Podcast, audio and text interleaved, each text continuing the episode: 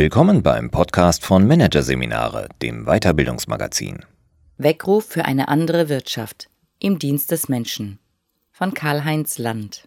Umweltzerstörung, Armut, Ungleichheit, soziale Instabilität und die Digitalisierung, die, wenn es schlecht läuft, viele Probleme zusätzlich verschärfen wird, brechen mit ihr doch zahlreiche Arbeitsplätze weg. Kann Unternehmen das egal sein, weil the business of business nun mal das Business ist und nichts anderes? Im Gegenteil. Sie brauchen jetzt ein völlig neues Selbstverständnis. Ein Weckruf von Karl-Heinz Land. The business of business is business. Dieses berühmte Zitat wird dem US-Wirtschaftswissenschaftler und Nobelpreisträger Milton Friedman 1912 bis 2006 zugeschrieben. Noch heute gilt der Spruch vielen Unternehmen als ideologischer Rückzugsort, wenn sie möglichst frei von gesellschaftlichen und sozialen Verpflichtungen ihren Geschäften nachgehen möchten.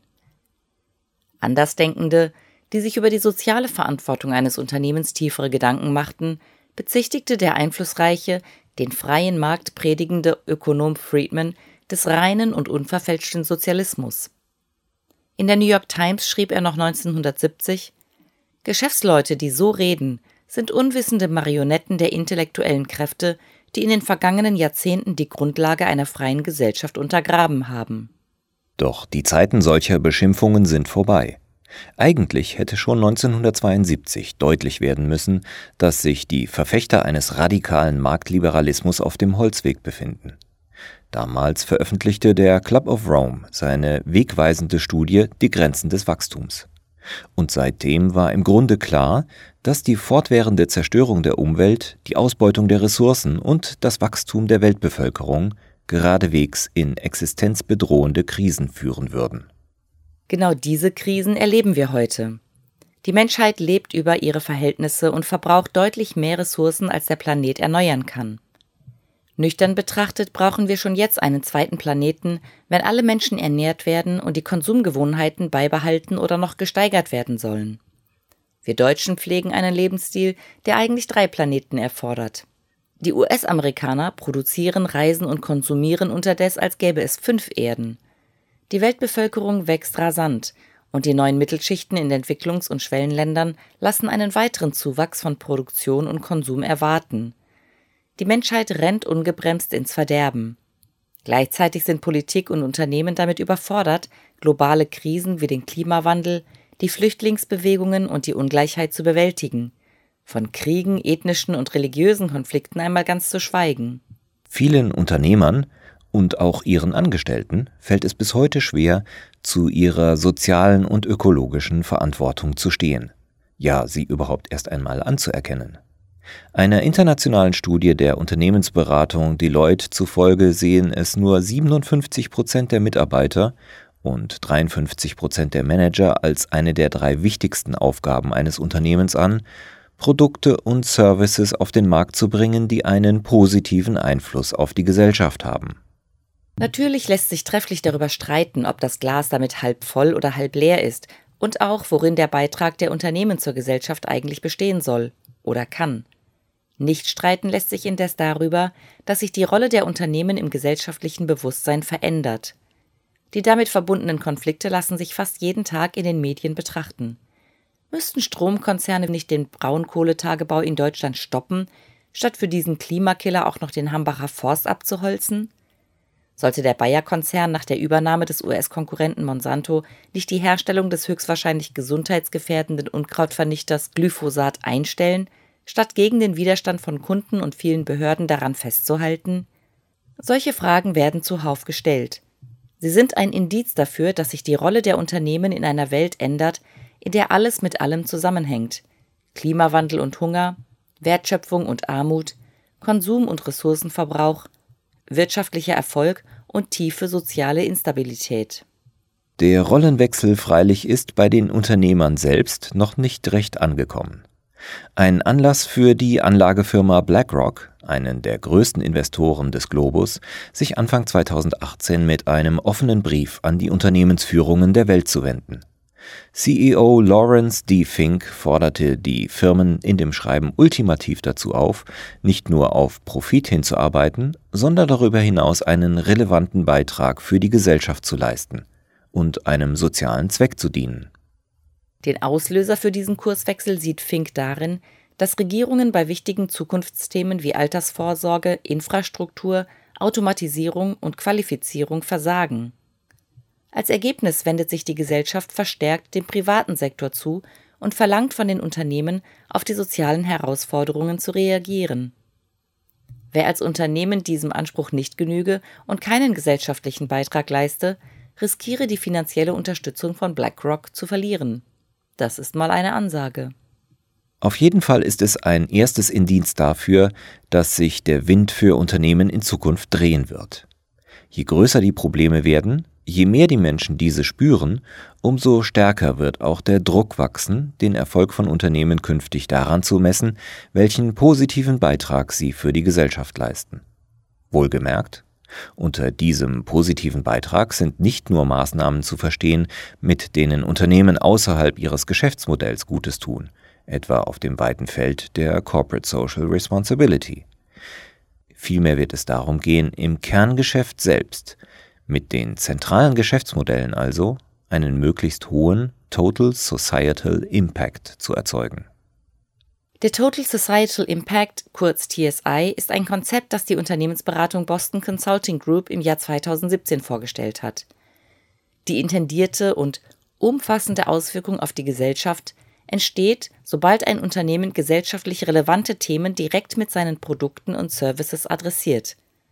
Dazu gehören etwa Angebote, die die Gesundheitsvorsorge oder die Pflegesituation der Menschen konkret und nachweislich verbessern oder die besonders nachhaltig und gesund sind. Das Konzept des Total Societal Impact reicht aber weiter. Ethische Richtlinien eines Unternehmens und die Unternehmenskultur sollten im Einklang mit den Werten einer Gesellschaft stehen.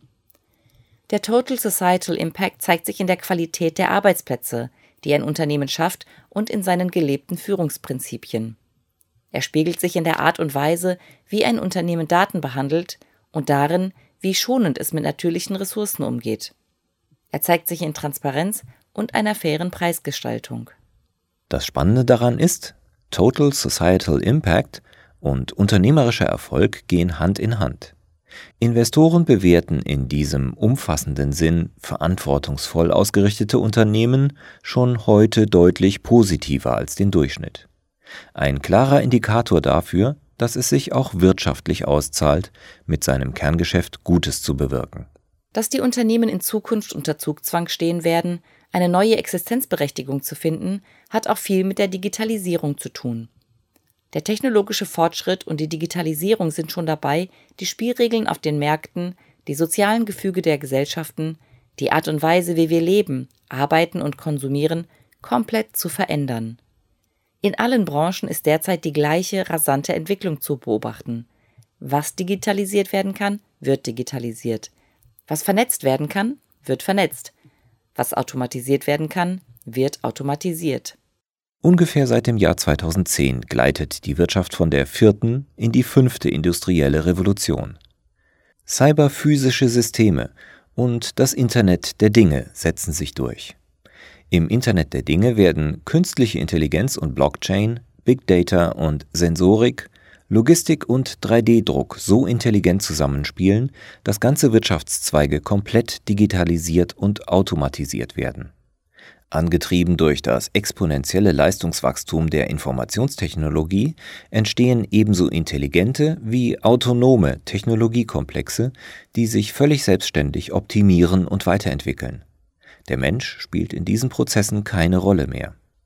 Die Entwicklung lässt sich bereits in drei Trends ablesen, die zunehmend und weltweit das Geschehen auf den Märkten bestimmen, aber weitgehend übersehen werden. Erstens Disintermediation. Wenn jeder mit jedem kommunizieren und Geschäftsbeziehungen aufnehmen kann, werden die Intermediäre, die Mittelsmänner, überflüssig. Großhändler zum Beispiel, aber auch Banken. Insbesondere die Blockchain als Protokoll des Vertrauens wird direkte Geschäfte und Transaktionen, also Peer-to-Peer, -peer, fördern. Zweitens Disaggregation. Produkte werden in ihre Bestandteile zerlegt und als Services neu verpackt. Der Kunde von morgen kauft kein Auto mehr, sondern Mobilität. Er interessiert sich nicht mehr für ein Smartphone, sondern für bessere Kommunikation. Diese Leistungen werden nicht von einem Unternehmen erbracht, sondern von einem Netzwerk, das modulare, perfekt auf den Kunden zugeschnittene Serviceangebote generiert. Drittens Dematerialisierung. Immer mehr physische Produkte verwandeln sich in Software und Apps. Auf den Smartphones vieler Menschen finden sich Services, die früher eine ganze Kofferraumladung voller Geräte erfordert hätten. Ganze Wertschöpfungsketten lösen sich in diesem Prozess auf. Fabriken, Maschinen, Arbeitsplätze werden nicht mehr benötigt. Zudem übernehmen künstliche Intelligenzen und Roboter überall dort die Arbeit von Menschen, wo Zahlen im Fokus stehen, Routineprozesse ablaufen, Daten analysiert und Muster erkannt werden. Die 5.0-Mechanismen stellen unser Verständnis einer gesunden Volkswirtschaft auf den Kopf. Es ist weit und breit nicht zu erkennen, wie Wachstum unter den Bedingungen der fünften industriellen Revolution entstehen soll. Dafür allerdings werden die Unternehmen mit komplett digitalisierten, vernetzten und automatisierten Prozessen hochproduktiv. Folgerichtig wird die Arbeit verschwinden, zumindest für den Menschen. Zwar wird über die einschlägigen Studien zur Zukunft der Arbeit kontrovers diskutiert. Aber Staat, Wirtschaft und Gesellschaft sollten sich darauf einstellen, dass nahezu die Hälfte der Jobs in den Industrieländern in den nächsten 15 bis 20 Jahren verloren gehen werden. Es stimmt zwar, die digitalisierte Wirtschaft benötigt ungemein viele Datenspezialisten und Programmierer und sie kann auch gar nicht genug Sicherheitsfachleute einstellen. Aber auch diese Arbeitnehmer befinden sich schon in einem Wettkampf mit der künstlichen Intelligenz, den sie aller Voraussicht nach verlieren werden. Und zwar spätestens dann, wenn immer mehr Computer ihre Computerprogramme selbst schreiben werden. Google hat bereits berichtet, dass sie das besser erledigen als menschliche Programmierer. Selbst die Millennials, jene Nachwuchsgeneration, die durch die digitale Welt schwimmt wie ein Fisch im Wasser, wird, so wie die Zeichen stehen, zu den Verlierern gehören. Denn laut einer Gallup-Umfrage können die jungen Leute gar nicht so schnell in die guten Positionen hineinwachsen, wie diese durch KI und Automatisierung ersetzt werden. Ganze 37 Prozent ihrer Jobs stehen im Risiko, durch KI verdrängt zu werden, während es bei den älteren Arbeitnehmern knapp 32 Prozent sind. Was sich für Unternehmen womöglich zunächst verführerisch anhört, steigende Produktivität, Personalkosten, die gegen Null gehen, denn die Anschaffungskosten der Roboter dürften nach wenigen Jahren abgeschrieben sein, das hat in Wahrheit auch für sie einen gewaltigen Pferdefuß.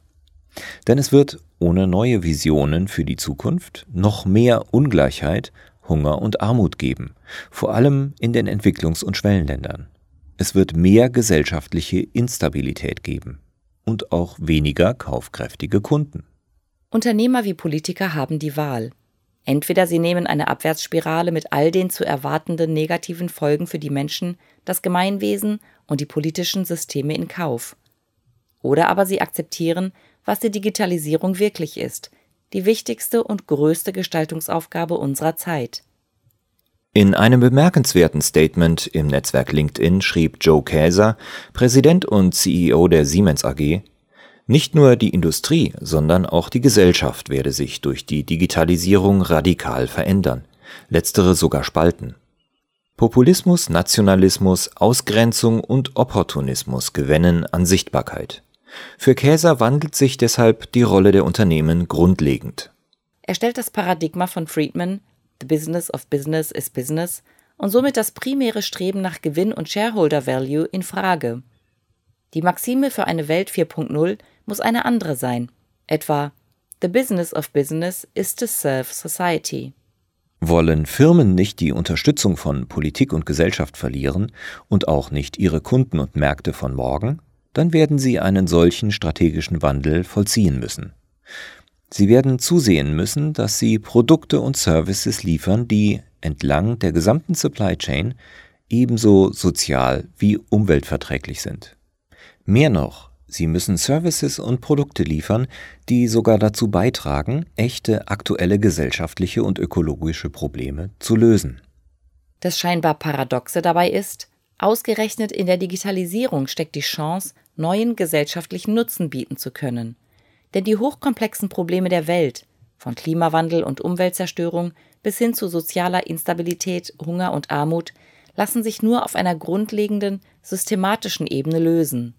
Und nach Lage der Dinge verfügen nur die Digitalisierung und der technologische Fortschritt über das dafür notwendige Potenzial. Insofern könnten Unternehmen gerade via Digitalisierung ihren Beitrag dazu leisten, dass die Welt eine bessere wird. Durch die Digitalisierung könnte zum Beispiel die Wertschöpfungshöhe in den Entwicklungsländern erhöht werden. Bisher haben die Industrieländer die Entwicklungsländer nur als Rohstofflieferanten ausgebeutet, während die Veredelung, die eigentliche Wertschöpfung, woanders stattfand. Doch die Produktion der Entwicklungsländer könnte sich in Zukunft immens verbessern. Da viele Produkte in Zukunft nur immaterielle Datensätze sein werden, die von 3D-Druckern oder über verteilte Maschinenlaufzeiten jederzeit und überall auf der Welt in materielle Form gebracht werden können, ist es egal, ob ein Produkt oder Service in New York oder Addis Abeba erdacht wird. Trotzdem gilt auch für die Entwicklungsländer, die Digitalisierung wird mehr Arbeitsplätze überflüssig machen, als sie schaffen wird. Letztlich heißt das, es braucht definitiv einen alternativen Verteilungsmechanismus zu Lohn und Gehalt. Das bedingungslose Grundeinkommen sollte dringend ganz oben auf die wirtschafts- und sozialpolitische Agenda gesetzt werden. Es könnte beispielsweise eines der wirkungsvollsten Mittel sein, Fluchtursachen zu bekämpfen. Finanziert werden könnte so ein Grundeinkommen aus den Töpfen der bisherigen Entwicklungshilfe, und aus Steuereinnahmen. Bill Gates etwa plädiert für ein Steuersystem, das aus Unternehmensgewinnen aus Automatisierung und Robotisierung schöpft. Ob als Vorreiter für das Grundeinkommen oder für andere zukunftsgerichtete Visionen. Es wird in Zukunft eine wesentliche Aufgabe der Unternehmen sein, den einschneidenden Wandel der Lebens- und Arbeitswelt konstruktiv mitzugestalten.